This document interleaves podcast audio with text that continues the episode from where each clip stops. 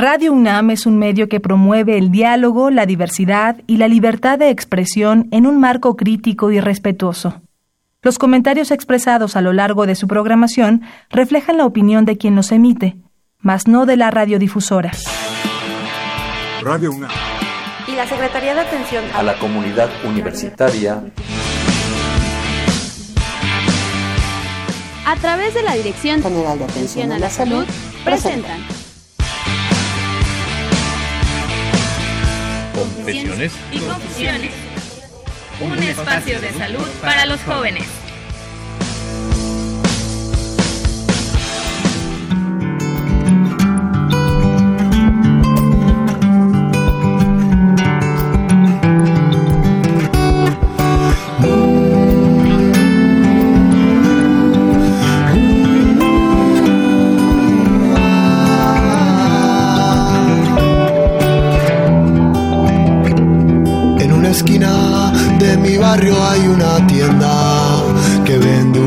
Pastillas para olvidar. Los vecinos aseveran que su efecto prolifera, pero yo no las quise ni probar. Pastillitas del olvido, tengan el recuerdo vivo de la noche que la vi bailar se movía como loca, inestable caprichosa, y era triste como mi ciudad, como mi ciudad. Buenas tardes, estamos aquí con ustedes completamente en vivo en una emisión más de Confesiones y Confusiones, dándoles la bienvenida como cada sábado a sábado estamos visitándolos desde Radio UNAM eh, los visitamos en esta ocasión desde Ciudad Universitaria, el equipo de salud, eh, la Dirección General de Atención a la Salud, estamos dando la bienvenida. Y la tarde de hoy eh, nos acompaña el director de Normatividad y Desarrollo. ¿Cómo estamos, licenciado Cuauhtémoc Solís Torres? Alfredo, qué bárbaro. Algo me vas a pedir, pero bueno, Bien, Alfred, bien a, todos nuestros radioescuchas, buenas tardes. La verdad que con, mucho gusto de estar acá con, con ustedes. Es un placer al contrario y este las seriedades por las, los invitados tan especiales que tenemos la tarde de hoy. Le damos la bienvenida. ¿Cómo estamos, Jessica Paredes Durán? Bien, muchísimas gracias por la invitación, como siempre, un placer. Licenciada, es un placer como siempre y sobre todo la institución que usted viene representando. Muchas gracias, aquí representando a FISA, con mucho gusto. Y también le damos... licenciado Víctor Sanavia Franco, que es el director del CIJ de Coajimalpa y como él bien lo indica, todavía dentro de la Ciudad de México. Así es, así Víctor, bienvenido. Muchísimas gracias, pues buenas tardes. Un placer y un honor estar eh, justamente el día de hoy aquí compartiendo con Jessica, con ustedes en este sentido. Estoy muy contento y pues, pues vamos a darle. Así es. La tarde de hoy el tema juventud, cultura y consumo y adicciones. ¿no?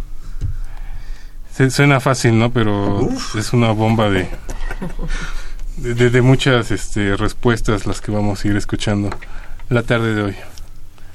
Pues bien, este, la verdad es un poco eh, quisimos hacer esto ahora que están entrando nuestros muchachos de nuevo ingreso a la universidad, que en otros lugares se están reincorporando, se estarán reincorporando más tardar mañana la mayoría de los estudiantes y este pues este tema da un poco para, para todo eso.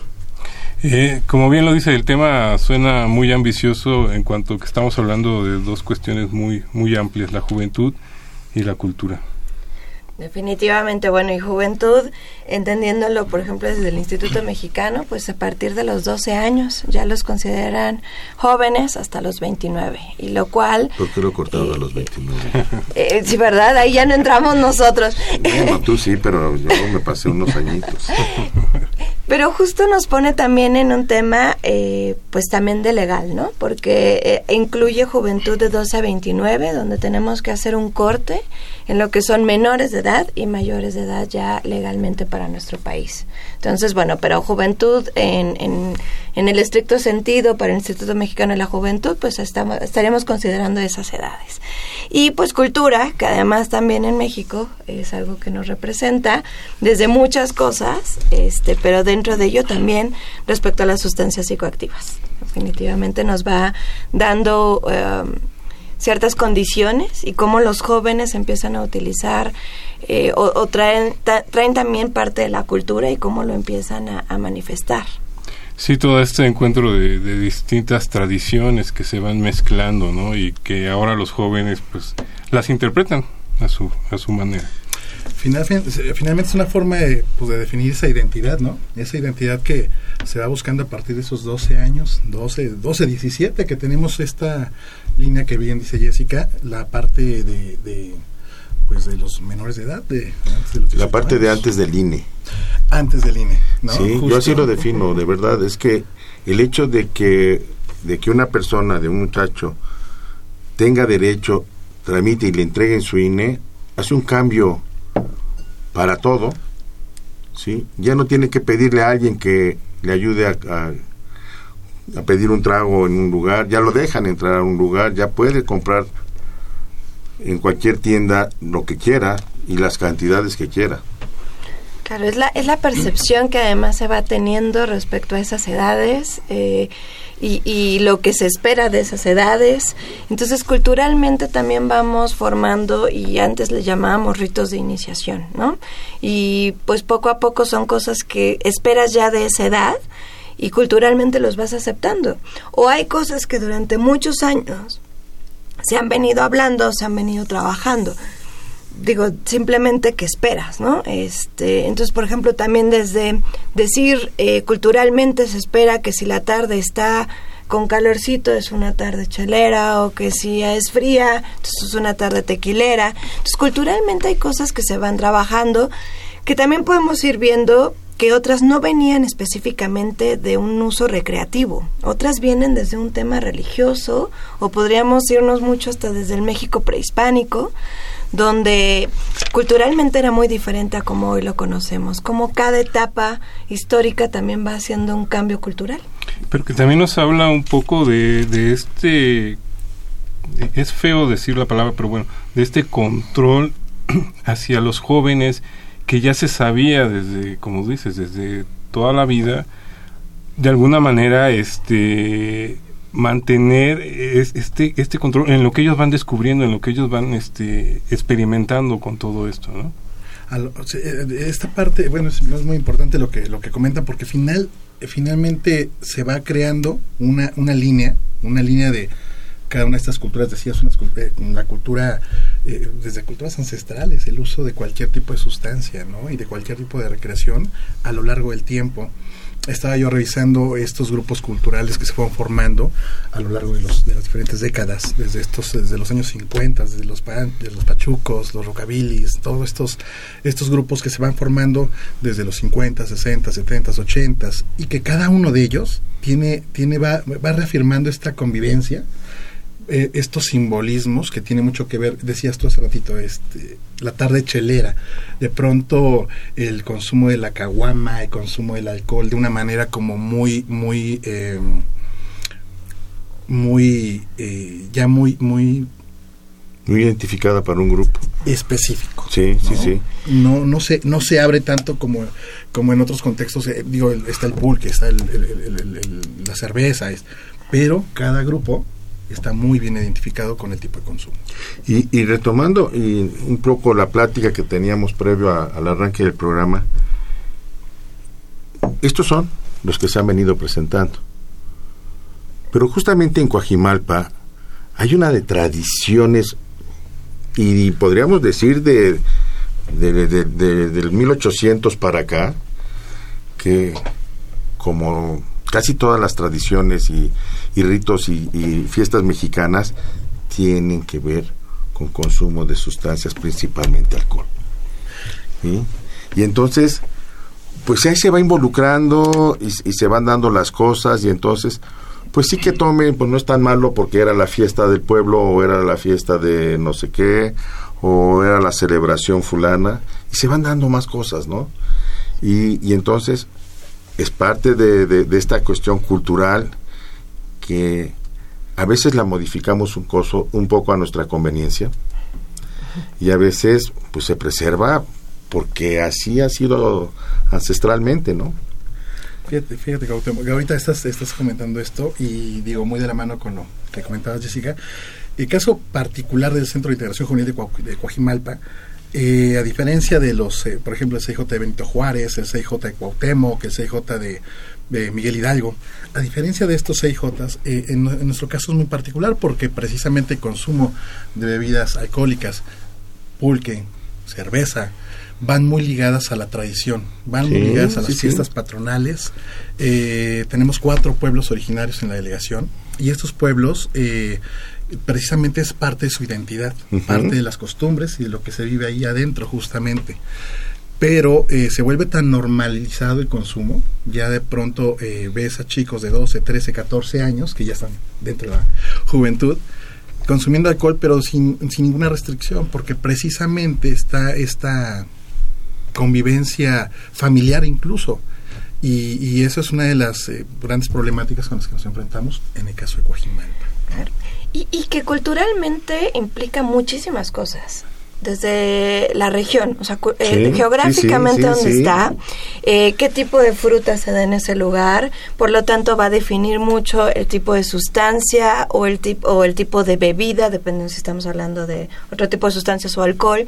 Entonces, cómo la cultura implica muchísimas cosas, desde el clima, eh, eh, tantas, tantas cosas que, que van a ir haciendo las mismas normas formales o informales dentro de la región. Entonces, sí tendríamos que empezar a definir dos cosas, que es lo que está escrito, que es mi norma eh, legal, digamos, mi norma formal, que está escrito desde una ley o también puede ser religioso, pero que está escrito. O la parte informal que me lo define la sociedad que es el que me va dando lo que se permite o no se permite, lo que es correcto o no es correcto. Y lo que puede ser correcto, Jesse, un día, porque es la fiesta patronal, y al día siguiente ya no es correcto. ¿Sí? Porque pueden andar con la cerveza caminando ahí porque están en, en- por la calle y porque están dentro de la fiesta. Al día siguiente, después de la fiesta, ya no es correcto y puede se ser causa de una multa inclusive, ¿no? Entonces, ese tipo de cosas, cuando nosotros metimos este término de cultura, lo metimos un poquito a propósito porque la, la cultura en el centro de la Ciudad de México, como, como bien lo, lo- venía diciendo Víctor, va difiriendo mucho, sobre todo de las zonas conurbadas que todavía tienen población, yo les digo verde, ¿sí? que tiene mucho que ver todavía con sembrar, que tiene mucho que ver con, con tener animales caseros de, de granja, sí, que tienen otro tipo de tradiciones muy, muy arraigadas.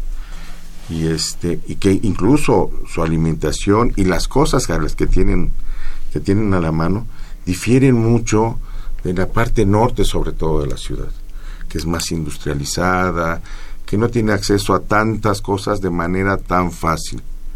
¿sí? Entonces, esta parte cultural, es que la cultura en México, no, pues, déjenme, nada más díganme qué parte de México, ¿Qué región? ¿no? Claro.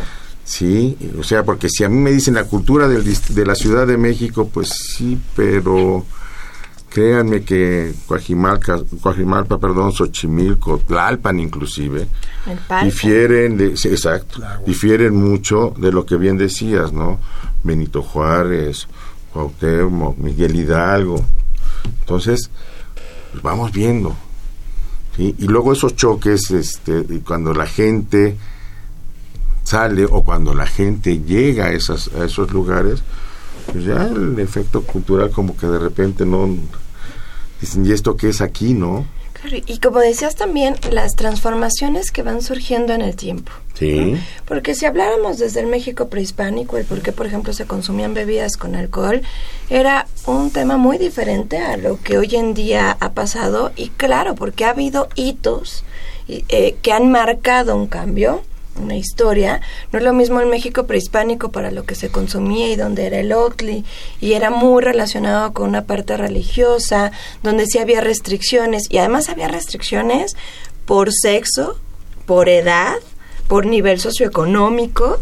Entonces eh, era muy diferente a cuando empieza la conquista Sí, además no era un torito, ¿no? El castigo. Claro, exactamente, no era un torito, no, ni siquiera era eso, claro. A veces era hasta eh, completamente lapidar a la gente en la plaza pública, cuando había... Haber transgredido la norma, claro. Completamente.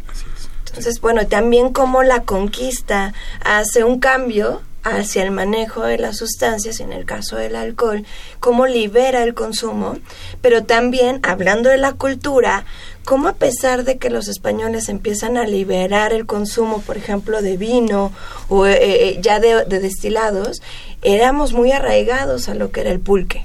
Y entonces no fue tan fácil esa transición en el tipo de consumo o la, la misma libertad que ahora buscaban los españoles, que se buscara en un consumo excesivo hacia, eh, pues bueno, los, los conquistados. En ese, en, ese sentido estaba, estaba apenas escuchando en varias en algunas colonias de aquí de, de, de, la misma elección Álvaro Obregón, Coajimalpa, eh, cómo se están posicionando en estos lugares de expendios de pulque, ¿no? Los, los expendios de pulque que son ya con curados, que son con sabores, que hay variedades de más de 30 sabores y que definitivamente vienen a, marcar tendencia de nuevo, ¿no? En esta misma dinámica que vivimos actualmente. Y, sí, en realidad el consumo de, alcohol y de las sustancias eh, medicinales, ¿no? Desde la parte prehispánica, eh, fueron colocándose conforme a, principios, conforme a, reglas, a normas, y que eso nos dio eh, lugar a, que, eh, en este caso, el alcohol se liberara, pero hay otras sustancias, como en el caso de la marihuana, el caso de la cocaína, el caso de una cantidad de sustancias más, que continúan, eh, vaya, prohibidas en ese sentido, limitadas hacia el consumo y pues sabemos que también afecta, ¿no? Y, que podemos ir a diferentes puntos porque la verdad es que también si nos salimos de la Ciudad de México y nos vamos a las sierras o todavía grupos indígenas donde podemos encontrar diferente, eh, diferentes formas de ver el consumo. Y, y, que esto va a ir aclarando también muchos puntos y, y, para eso es muy relevante el que tanto por ejemplo Centros de Integración Juvenil como FISAC sigamos estudiando porque no podemos seguir generalizando un consumo Exacto. Que también eso hemos logrado y creo que también si, si vemos el cambio, el cómo visualizamos el consumo y los patrones de consumo. No todo es, igual, no lo podemos seguir viendo de la misma forma. Y, y, también tenemos que ver que no todo lo que yo conozco es la única forma en la que se consume. Exactamente. Estamos aquí con ustedes en Confesiones y Confusiones. Los seguimos invitando para que participen vía redes sociales. Recuerden, estamos en Facebook como Confesiones y Confusiones o en el Twitter como arroba confesiones-ru. Regresamos con ustedes.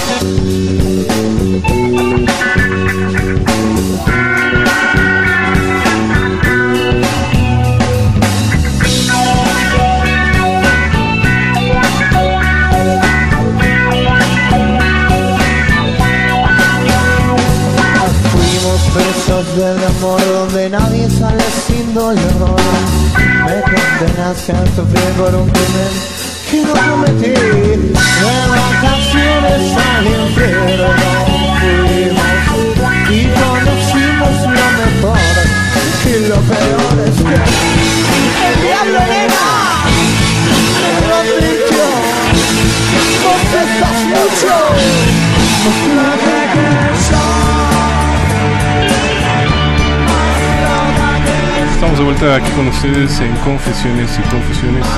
Les recordamos que estamos transmitiendo desde Radio UNAM la tarde de hoy con el tema Juventud, Cultura, Consumo y Adicciones. Y bueno, ya estuvimos un poco platicando alrededor precisamente de esto que es la, eh, la cultura y la juventud, que no es algo estático, es algo que está en movimiento constante y que gracias a instituciones como FISAC o como los centros de integración se puede ir eh, teniendo una idea de por dónde van los jóvenes. Claro, que es parte de ir conociendo y adaptándonos también a las nuevas generaciones, crear conocimiento y, y sobre todo yo creo que eso nos ha identificado hoy en día los que nos dedicamos, que hay que aprender a escuchar también a los jóvenes. No todo lo que... eh, Atreverse, se- ¿no, Jessy? Atreverse. Atreverse a escucharlos.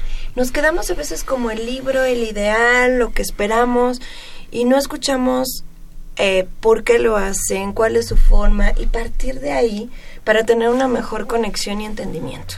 Y de repente como que creemos que lo que vivimos o lo que sabemos es lo que debería de privar en eso. Y no, yo creo que la opinión de los jóvenes de lo que están pasando hoy, un grupo específico de jóvenes, amerita ser escuchado para poder realmente ofrecerles algo que les sirva, algo que les resulte atractivo primero, algo que, que los identifique con lo que está pasando, con su con su cotidiano, con su entorno, porque pues, seguimos hablando de que vamos a prevenir cosas que a veces ni siquiera conocen. Claro.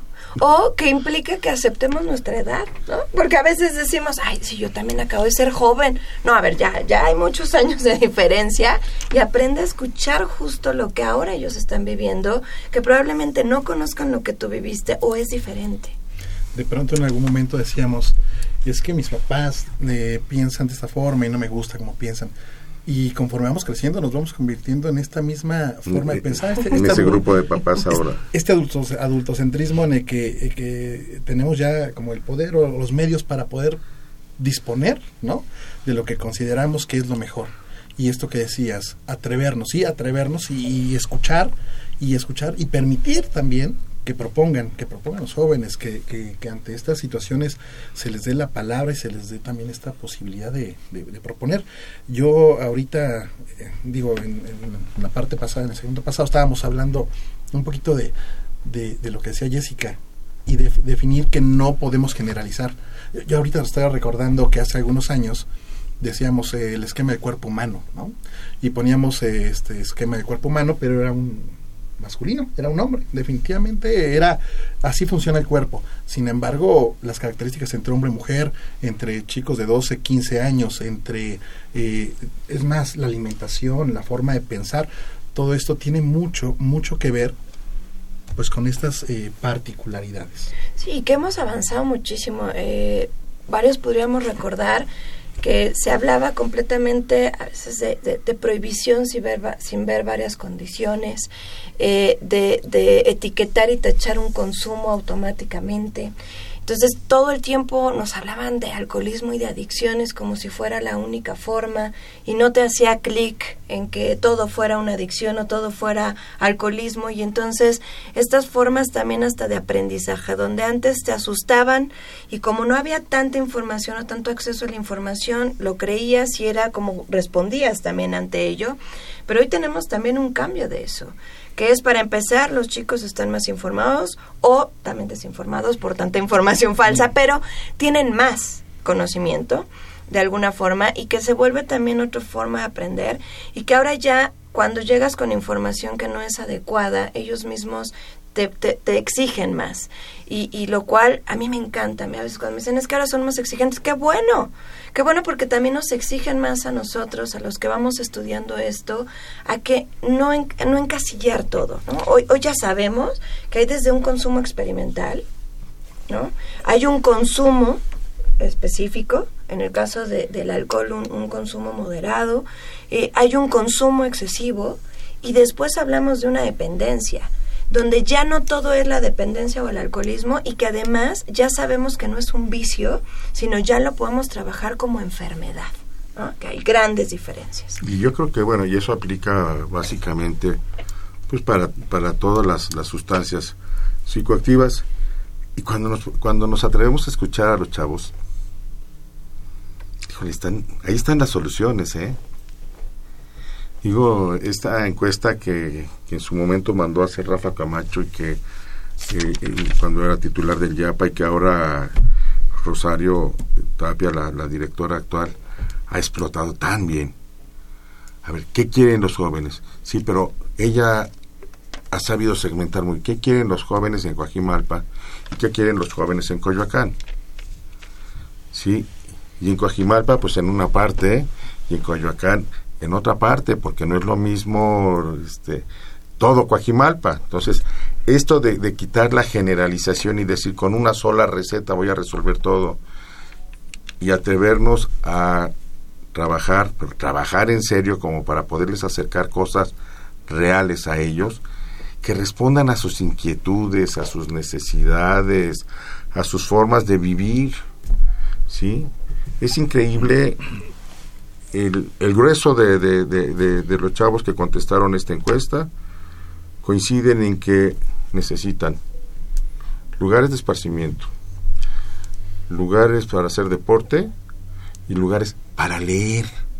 Cuando la gente me dice, los chavos ya no leen, pues no, si no les acercamos libros, si no les damos un sitio en donde puedan ir a leer y donde puedan generar este, actividades culturales, pues no. Si se los abren, se llenan. Y luego nos da miedo que se llenen. ¿Qué hacemos con esto? Fíjate, hay un dato muy interesante en esa encuesta de Yapa, Ajá. que, que, que me, me gustó el, el dato. Y, un, y un, un dato decía que, bueno, dice la encuesta de, del Yapa, en estos eh, jóvenes, que el 47% de la gente que se encuestó consume en su propia casa, en caso de alcohol.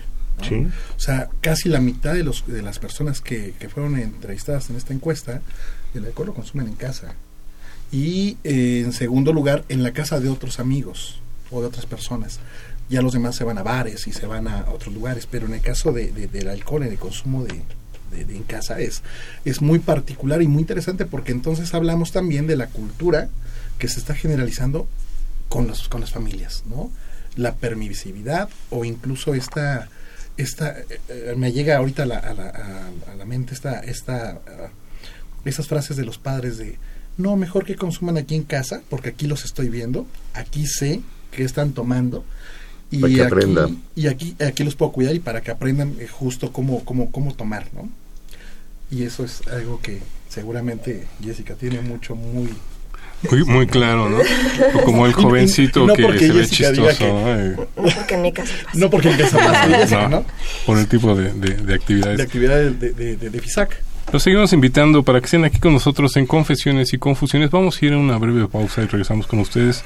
El tema del día de hoy es eh, juventud, cultura, consumo y adicciones y nos acompaña la licenciada Jessica Paredes Durán y el licenciado en Trabajo Social Víctor Sanabria Franco. Regresamos aquí con ustedes.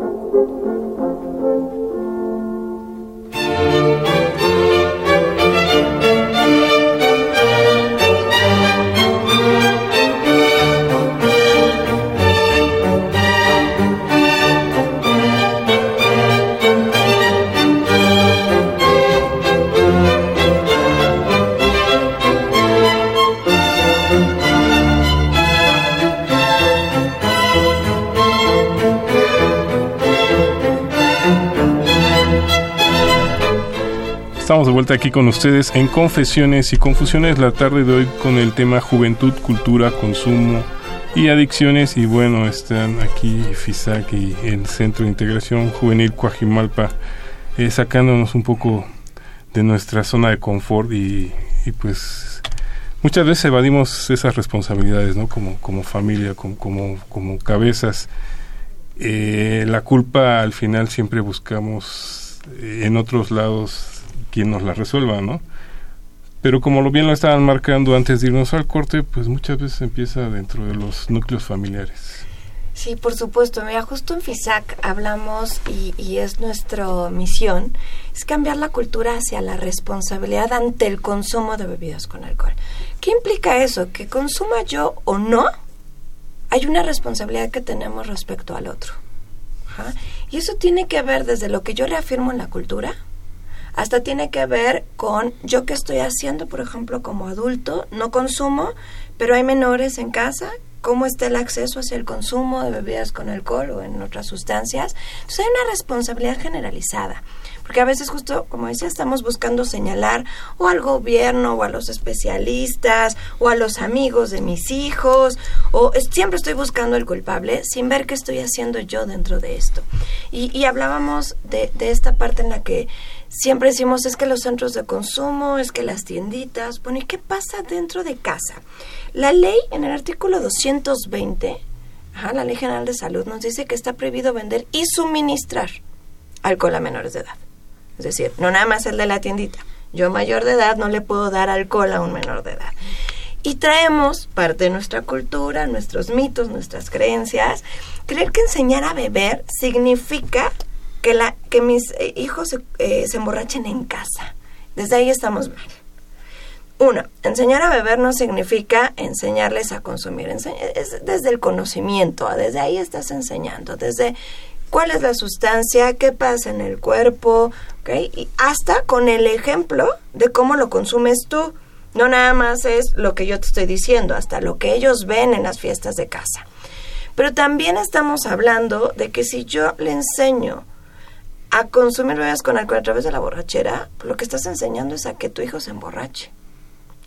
¿no? es, ay, que sienta los efectos en casa para que no le cuenten afuera. No, lo que pasa es que ya se lo estás contando tú, ya lo está viviendo en, tu casa, y si tú solo permites es algo que obvio puede ver que afuera es común. Y que lo común, lamentablemente, lo frecuente, se empieza a ver como correcto. Y ahí empiezan los cambios de cómo visualizo el consumo en mi sociedad, en mi familia, en mi comunidad. Fíjate, que es, es, muy interesante porque finalmente la, también la familia, eh, de pronto los niños desde los 3, 4, 5 años que están, no alcanzan ni siquiera a ver lo que hay arriba de la mesa, pero sí ven en las fiestas la botella. Las, las, las botellas de, de, cerveza, de licor, y con eso van creciendo, con estas eh, relaciones de los padres, de los tíos, de con el consumo de alcohol. Cuando son mucho más grandes, tienen primaria, secundaria, ya tienen esta posibilidad de, pues, de probarlo, porque están las botellas en casa, ¿no? Y el día que se quedan eh, solos, a lo mejor haciendo tareas, está la posibilidad de tomar una, una, una botella, de probar lo que, lo que es, ya, ya no, con autorización, a veces sí con la autorización de los papás, pues porque sabemos, pero también esto viene a impactar una situación social, sí, pero también biológica en el cerebro de los, de los, de los niños, ¿no? El hecho de que ya haya, haya aperturado una sustancia psicoactiva como el alcohol en una, en un cerebro tan, tan eh, todavía este, con, con, inmaduro. Sí, falta desarrollo todavía porque está, está desarrollándose, está creciendo, está formándose. Uh -huh. Y hay entonces un, un, un contacto con alcohol y hacer las diferencias. ¿no? Es decir, otra vez, va, vamos a no generalizar los consumos.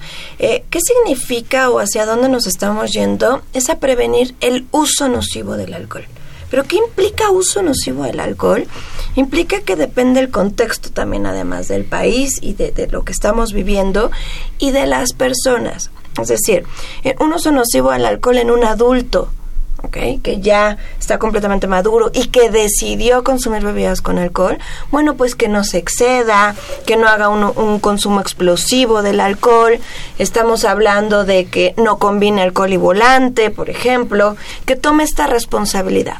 Pero en un menor de edad, estamos hablando de no consumo. Ajá. Y que puede ver que mi familia, mis papás ah, consumen alcohol, pero que lo hagan de manera responsable y que se les explique esas grandes diferencias. A, lo mejor no explicarlas, mostrarlas. ¿Sí? Eh, un consumo responsable en donde los muchachos, los, los chicos, no vean al papá o a la mamá borracha. Y que si este, a alguien se le pasaron las copas, pues mira, perdón, pero pues, así se ponen, ¿eh? Los riesgos son estos. Y no, eh, no minimizar los riesgos, no minimizar esas actitudes y no solaparlos para que no se empiece a normalizar. Yo creo que ahí es, es, es muy importante. Y, y hablábamos también eh, esto de la cultura. Bueno, los cambios culturales en nuestra sociedad, en donde ahora, en muchos de los casos, papá y mamá salen a trabajar. Pero también en muchos de los casos hay cuando menos una botella en casa. ¿Sí? Pues también debería estar así como que muy bien guardada, muy bien, ¿sí? Porque si no da para, para esto, se van los papás, el chico llega de la escuela, dos de la tarde, se echa sus traguitos, los papás no lo saben, llegan a las 8 o 9 de la noche, cansados, cenan, no hay, no hay mucha convivencia, y de repente, bueno, pues el día que el papá se quiere o la mamá se quiere tomar un caballito de tequila, pues resulta que se evaporó, ¿no? Seguramente lo dejé mal cerrado y se evaporó rápidamente. Y ese tipo de cosas que al principio de, lo decía muy bien Alfredo, a veces no queremos ver, porque no nos conviene, o porque ahora, pues, ¿cómo le voy a decir, a- le voy a hablar fuerte a mi hijo, no? Estos cambios culturales de que no les puedo llamar la atención porque si no estoy transgrediendo sus derechos, bueno, pues también hay obligaciones. Los derechos implican obligaciones, entonces también habría que decirle, pues tu obligación es no hacerlo. O lo que ahora me ha sorprendido. Las preguntas de los papás es, es que ahora qué hago? Mi hijo no quiere o mi hija no quiere fiesta de 15 años si no hay alcohol. Yo le digo, ¿cuál es la preocupación? Pues la regla es muy clara. ¿Cuál es la preocupación? Es que no va a querer su fiesta. Oye, pues hasta nos ahorramos un buen dinero, ¿no? Pues sí. O sea, ¿en qué momento esta presión del hijo a, a- a no querer algo en particular si no hay, no hay alcohol nos hace o, o ejerce presión a- al adulto donde tiene que poner límites? Que también aquí vamos a otro tema cultural de, de lo que hoy se espera de un papá, ¿no? Hemos estado transitando también de un autoritarismo de un papá que te decía porque lo digo yo y no necesitabas mayor explicación, ¿no? O la chancla, la famosa chancla mexicana de la mamá. Qué bueno que no fuimos suecos. Sí, sí, sí, no sería muy doloroso. Yo lo Ah. recuerdo, lo recuerdo con mucho cariño. Claro. Hasta de repente llegar a un extremo de querer ser amigos de los hijos. Donde, a ver, eh, te puedes llevar bien con ellos, pero amigos no. Eres su papá, eres su mamá. Y tienes responsabilidades con ellos y están muy bien O específicas. peor, aún- peor aún, termina siendo la servidumbre, ¿no? de- del, del joven.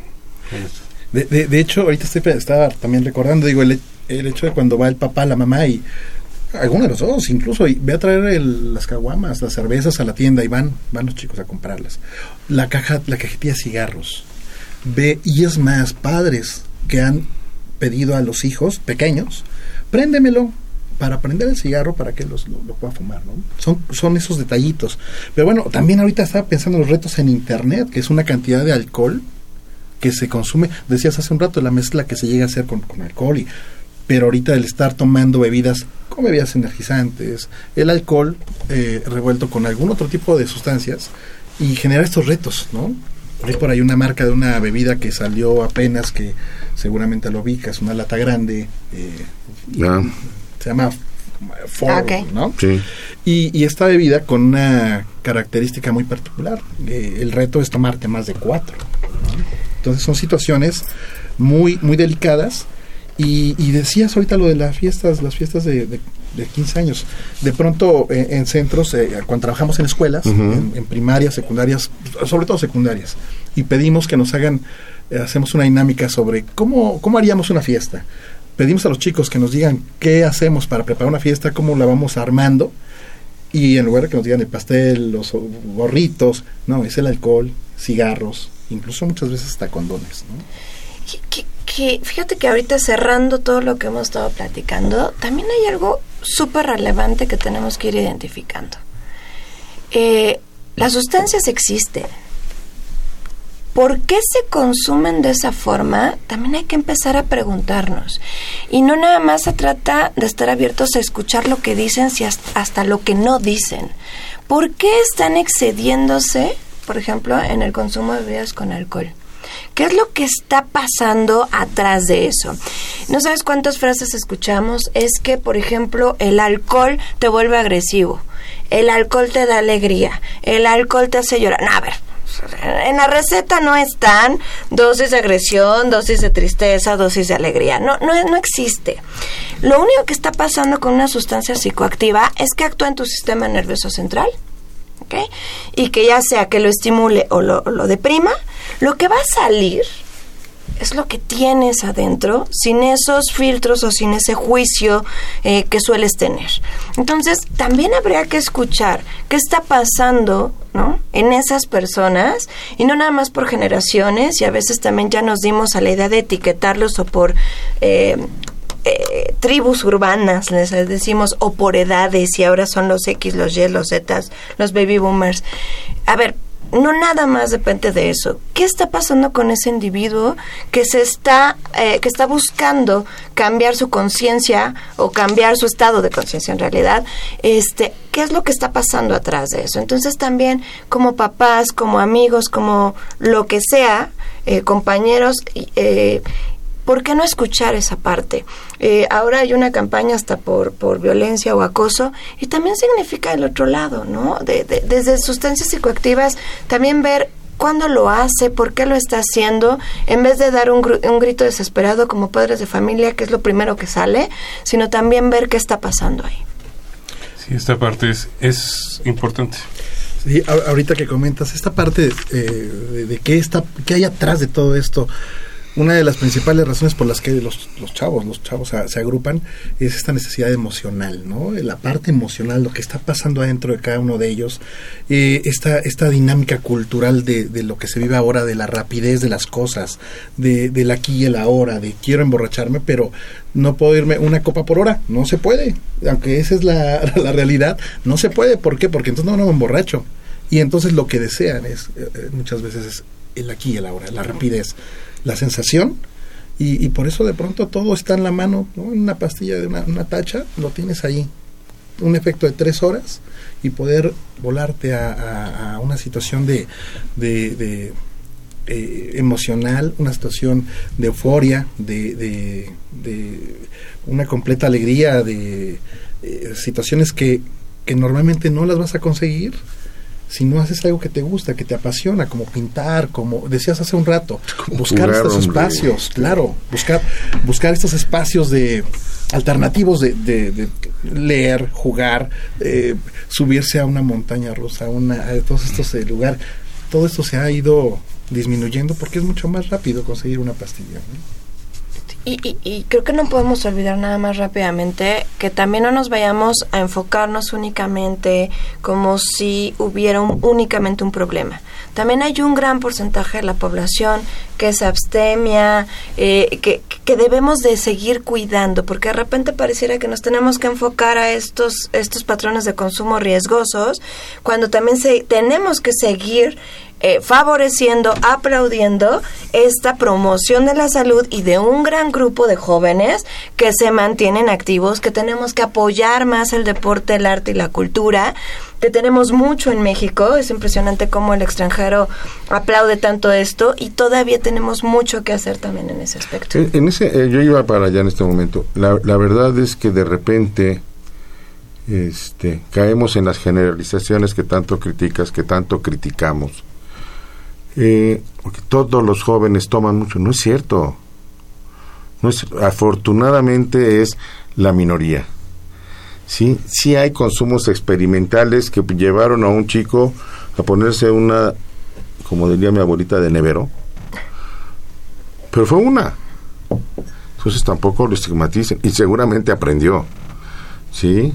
Eh, algunos, pues que si no se toman una, una por hora, cuando menos saben hasta dónde parar. y qué hacer en el caso de este de que se sientan mal porque bueno afortunadamente ahora ya también tienen esas herramientas para para no correr riesgos. O sea ya la regué ya, ya se me pasaron sí. Pero ni voy a arriesgarme a mí ni voy a arriesgar a los demás. Es más fácil a través de la tecnología conseguir quien venga por mí o quien me lleve seguro a mi casa ya no vengo por el coche o ya todo lo demás no yo creo que esa es la parte que también deb- deberíamos estar este, diciendo porque si esto eh, esta manera de- de englobar a todos y decir es que todos son así pues es una situación muy fácil.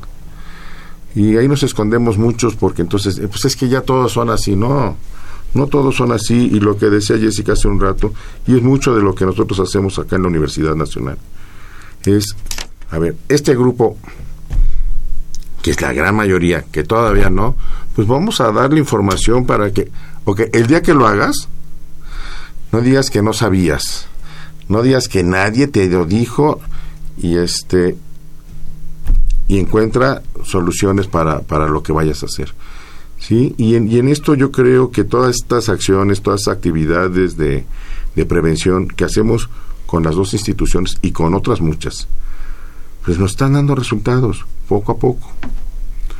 La verdad es que este es, es muy curioso, pero ahora nuestras ferias de la salud, a nuestras charlas con, con originalmente eran con los alumnos, pues acercan más profesores, se acercan más trabajadores, saben que vamos a ir a trabajar con CIJ a algún lugar o que vamos a ir con FISAC a otro lugar.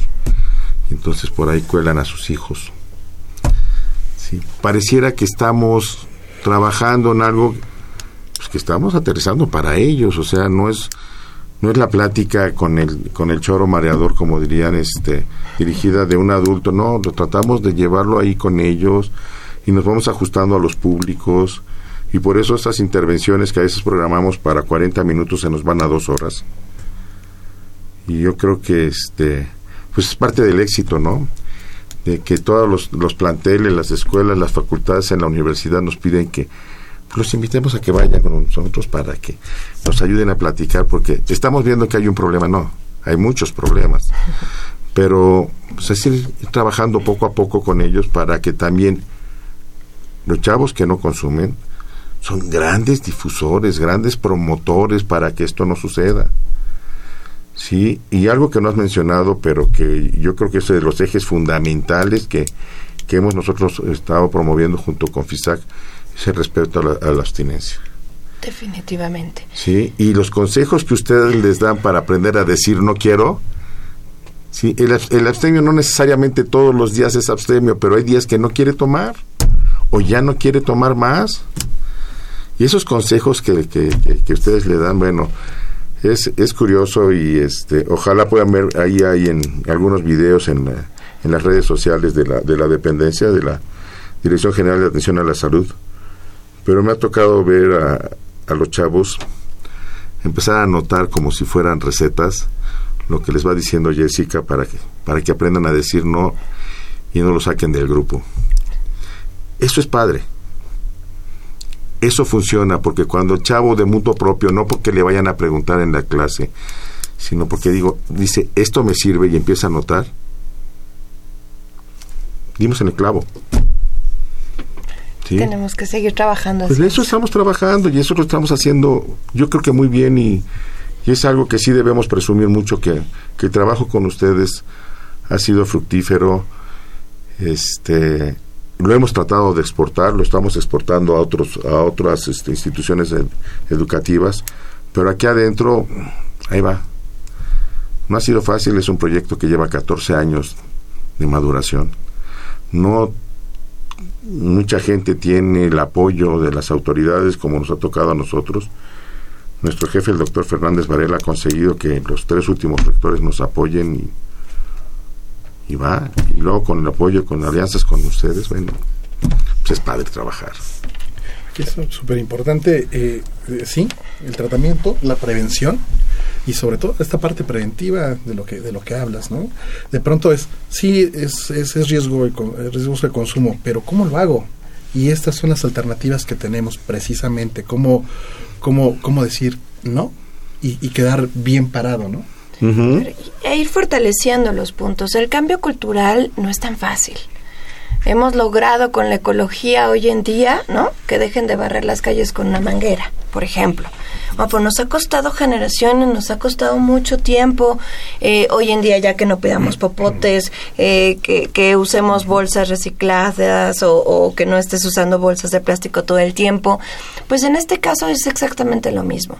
Es algo que culturalmente tenemos que ir cambiando. Afortunadamente hemos ido avanzando mucho desde el respeto a la abstinencia, el que ya no todo sea una presión por beber, que hoy ya respetemos cuando alguien dice gracias, no quiero, pero me puedo seguir divirtiendo, puedo seguir en la fiesta, porque una cosa no es igual a la otra, pero que también me permite... Eh, pues bueno, justo esto, como tomar mis propias decisiones, poder ir decidiendo y hacer este cambio cultural. Antes, si no ibas en tu carrazo a recoger a tus amigos, a tu pareja o a la chica que, o chico que estabas conquistando, este, pues eras como mal visto por no traer un auto, ¿no? Era algo cultural. Hoy qué bueno que ya es mejor visto que tomes otro medio de transporte para que no manejes si decidiste beber. Que hoy sea más valorado el que me cuides porque no me estás poniendo en riesgo a que me presumas tu auto o tu nuevo auto o tu nuevo... Y que me enseñes punto. cómo manejas aunque sea borracho. Exacto, o que manejo mejor con unas cuantas Sí. copas. Manejo mejor, claro. Entonces, la verdad es que es poco a poco, no nos demos por vencidos y eso también implica eh, calma muchas cosas. Papás, yo sé que a veces cada vez que tu hijo puede salir de fiesta hay un nervio impresionante y un temor y a veces son, más nuestros propios miedos que lo que en realidad está pasando y que también confiemos en esto que estamos enseñando. Tu educación, los valores, la autoestima que también empezaste a formar en tu hijo es parte de lo que va a sacar como una habilidad propia, como un factor de protección cuando tenga que tomar decisiones y también tienes que confiar en eso que has hecho tú. Entonces, eh, como todos también, recordemos cuando a nosotros nos ofrecieron algo en particular o algún riesgo, se te venía papá o mamá en la cabeza diciéndote qué hacer. Entonces, eso sigue pasando. Entonces, enfoquémonos en lo que sí podemos hacer, enfoquémonos en dar este tipo de fortalezas a nuestros hijos, no nada más consejos y regaños, sino Exacto. fortalezas Y busquemos internas. otra manera de impactarlos, ¿no? O sea, a lo mejor la manera en que nos lo dijeron nuestros papás ya no aplica para, para los hijos. Sí, pero bueno, debemos de ser hábiles como para poderles hacer llegar el mensaje. Sí, nuestros papás lo fueron y a lo mejor no era el mismo mensaje que les dieron a ellos, tal vez sí, pero pues en eso está nuestra responsabilidad y decir realmente te quiero. Entonces, si quiero que se te quede ahí, porque así como bien dices, Jessy, el, día que te, te ofrezcan va a salir la mosquita ahí, de va a decir, "Zzz, no, no, espérate, esto sí me hace ruido, entonces mejor no. Yo creo que en ese sentido ha sido muy importante toda la labor de, prevención, de educar, sobre todo a las nuevas generaciones, pero también sobre todo a las eh, generaciones de nuestros tiempos, el aprender a aceptar que eh, eh, el consumo en exceso es una adicción y una adicción es una enfermedad. Creo que eso ha sido muy importante de, es dentro parte de nuestra comunidad. tienes razón. Aceptar que, que el alcohólico es un enfermo y no una carga social, no un estorbo, no el, eh, el frijol en la familia, ¿no?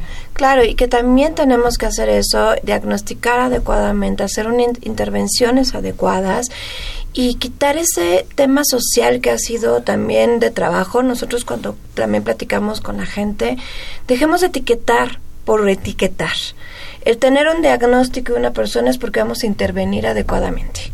El diagnóstico y etiquetar y señalizar o señalar a alguien no nos ayuda mucho, ¿no? Si no vas a intervenir. Entonces también hacemos mucho énfasis en eso porque es lo mismo que a veces poner un apodo a alguien respecto a algo que le cuesta trabajo. Entonces, ¿para qué lo estás señalando de si es, eh, y muchas veces utilizamos como palabras que hieren, cuando una persona tiene la dependencia, que es el alcoholismo, no es una cuestión de voluntad. Ya estamos hablando justo de esta enfermedad psicológica y física, ¿ok? De esta dependencia en la que hay que tratar adecuadamente. Y otro extremo al que se ha llegado es que a veces el chico experimental lo llevan a tratamientos de alcoholismo. Sí. Y entonces lo peor que estás haciendo es que para empezar, un joven es lo peor que le puedes hacer por un tema experimental porque va a tener aberración a los tratamientos, no va a tener conexión, por lo tanto entonces va a decir, no, es que eso le pasa a ellos, no a mí, y entonces estás provocando cosas completamente contrarias.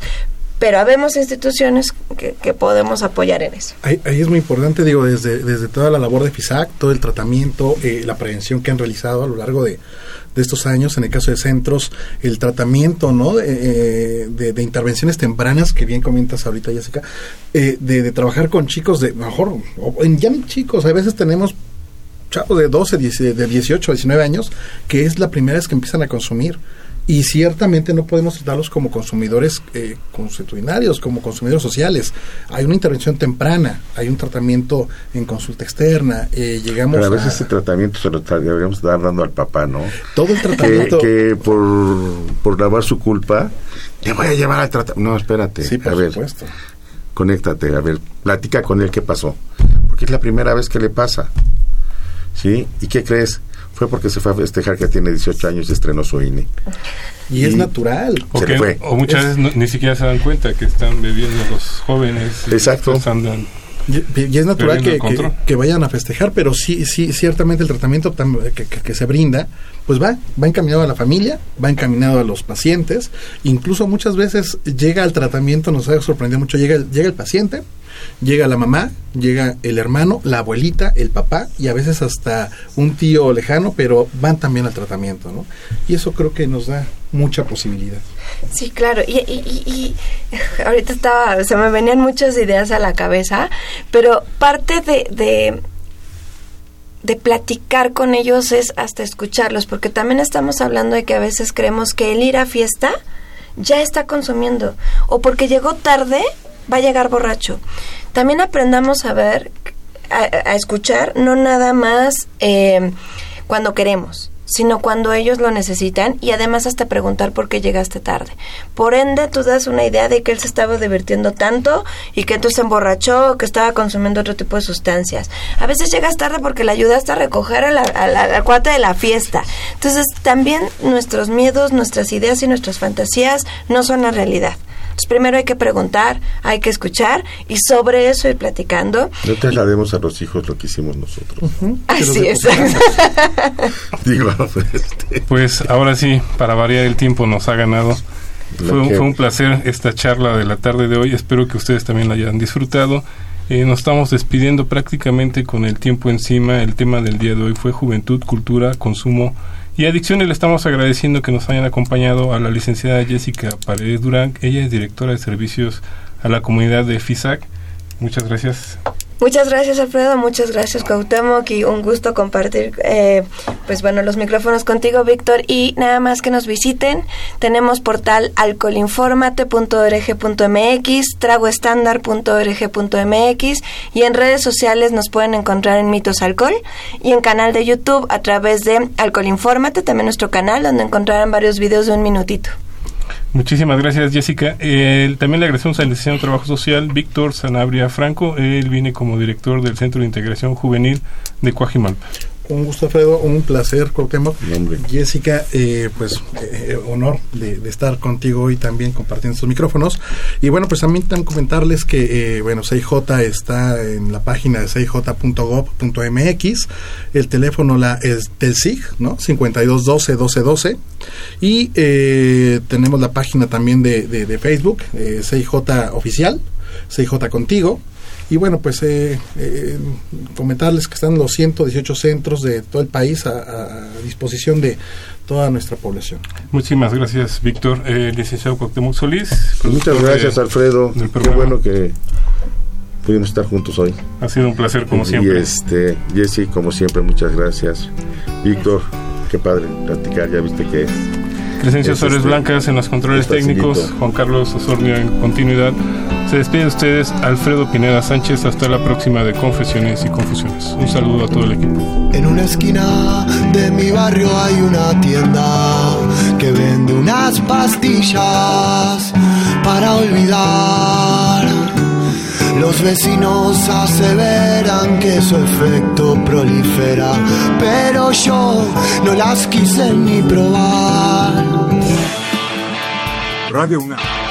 Y la Secretaría de Atención a la comunidad universitaria a través de la Dirección General de Atención a la Salud presentaron Confesiones y Confusiones. Un espacio de salud para los jóvenes.